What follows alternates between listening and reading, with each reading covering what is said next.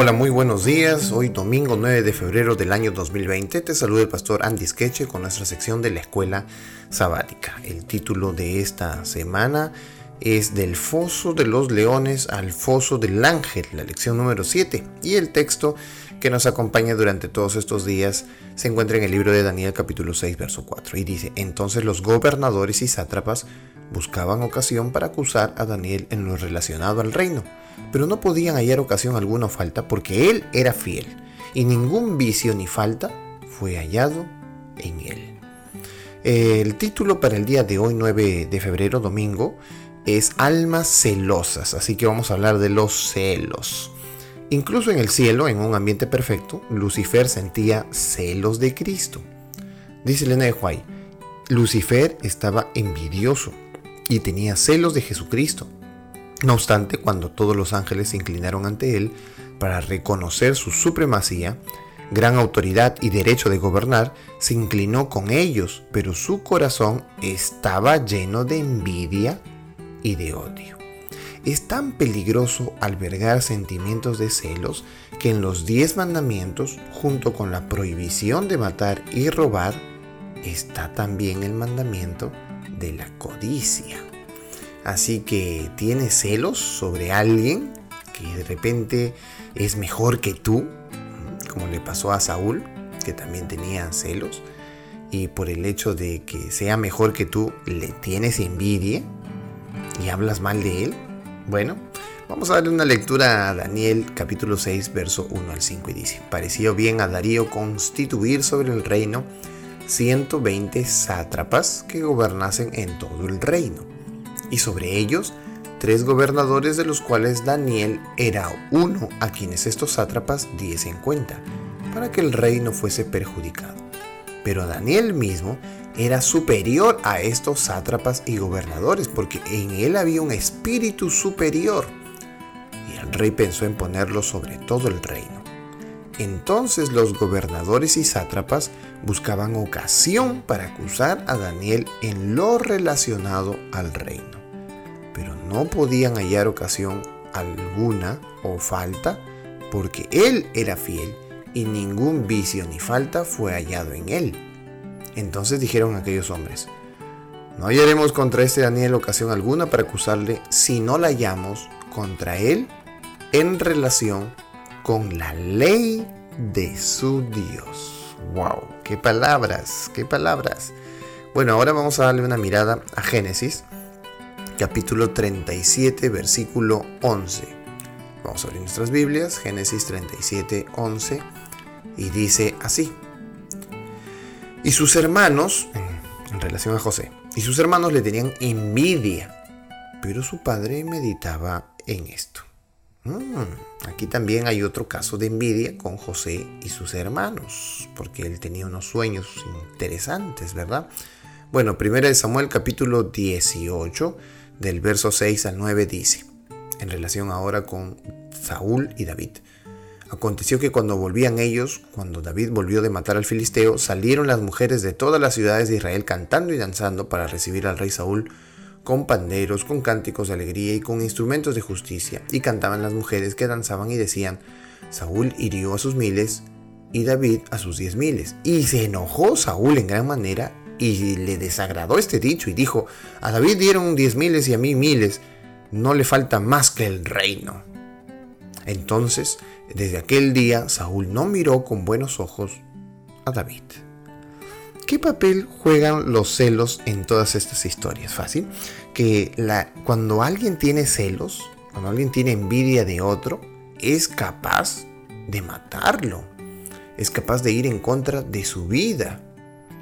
Dice así, las habilidades administrativas de Daniel impresionaron al rey, pero provocaron los celos de otros funcionarios. Por ello conspiraron para deshacerse de él, acusándolo de corrupción.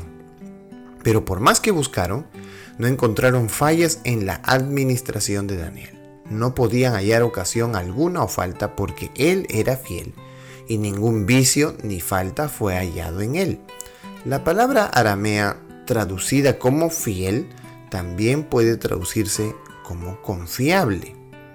Daniel es irreprensible, No hay nada que los funcionarios puedan hacer para presentar una acusación falsa contra él. Sin embargo, también perciben cuán fiel es a su Dios y cuán obediente es a la ley de su Dios. Así que pronto se dan cuenta de que para acercar a Daniel tendrán que provocar una situación en la que Daniel se enfrente con el dilema de obedecer la ley de su Dios o la ley del imperio.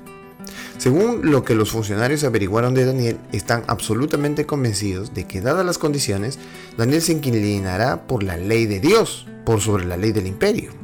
¡Wow! Ellos sabían, qué testimonio el de Daniel aquí, ¿verdad? De fidelidad sobre la ley de Dios. Los eh, que querían hacerle daño, los envidiosos, los celosos ah, sobre Daniel, llegaron a la conclusión de que Daniel era tan obediente a la ley de Dios que si ellos lo ponían en contra de la ley de Dios, sabían que él iba siempre a decidir por la ley de Dios más que por la ley del imperio y entonces lo provocaron en este sentido. Muy bien, ¿qué tipo de luchas con los celos has tenido tú? ¿Cómo la has enfrentado? ¿Por qué los, celos son una falta espiritual tan mortal y paralizante? Bueno, las experiencias de celos me, me, supongo que tú tendrás, ¿verdad? Ponte a pensar, ¿en qué momentos tú has sentido envidia por otra persona? Por su liderazgo, por su capacidad, por sus habilidades, tanto que te llama los celos a hablar mal de esa persona, ¿verdad? Incluso a, decir o a centrarte en sus defectos, ya no en sus virtudes, ya no lo amas, ya no lo quieres, al contrario, lo aborreces, tratas de destruirlo con tus palabras, eh, con tus eh, chismes, ¿verdad? Eso hace los celos y la envidia, por eso que no es bueno. Eh, en la segunda parte de la pregunta dice, ¿por qué los celos serían una falta espiritual? Porque el mandamiento dice no matar y cuando nosotros sentimos celos y envidias por alguien, empezamos a destruirlo. Lo más terrible es que nos destruimos a nosotros mismos.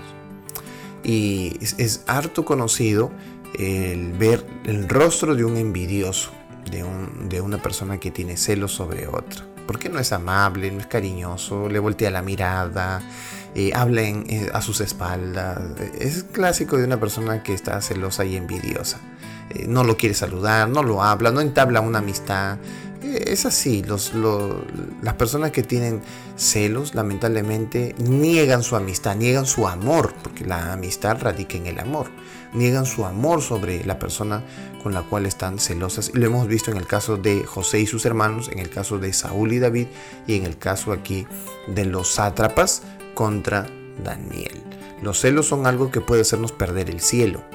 Así que deberíamos tener cuidado con los celos que aparecen en nuestra vida. Si tú tienes celo o envidia por alguien, pues aléjate de ese sentimiento. Deja de sentir eso y trata bien a la persona que aunque tú pienses que eh, tiene muchos dones y talentos y muchos privilegios y muchas cosas que hace, pues ríndete a eso, hermano. Ríndete a eso. Así hay muchas personas. Siempre habrá alguien mejor que tú. Y qué alegría saber que hay personas que son mejores que tú, que tienen otras capacidades, que tienen otros dones y talentos, porque Dios lo va a usar para su causa. Que el amor a la causa de Dios aleje de ti los celos que hay en tu corazón. Que Dios te bendiga esta mañana y sigamos estudiando la Biblia a través de la escuela sabática.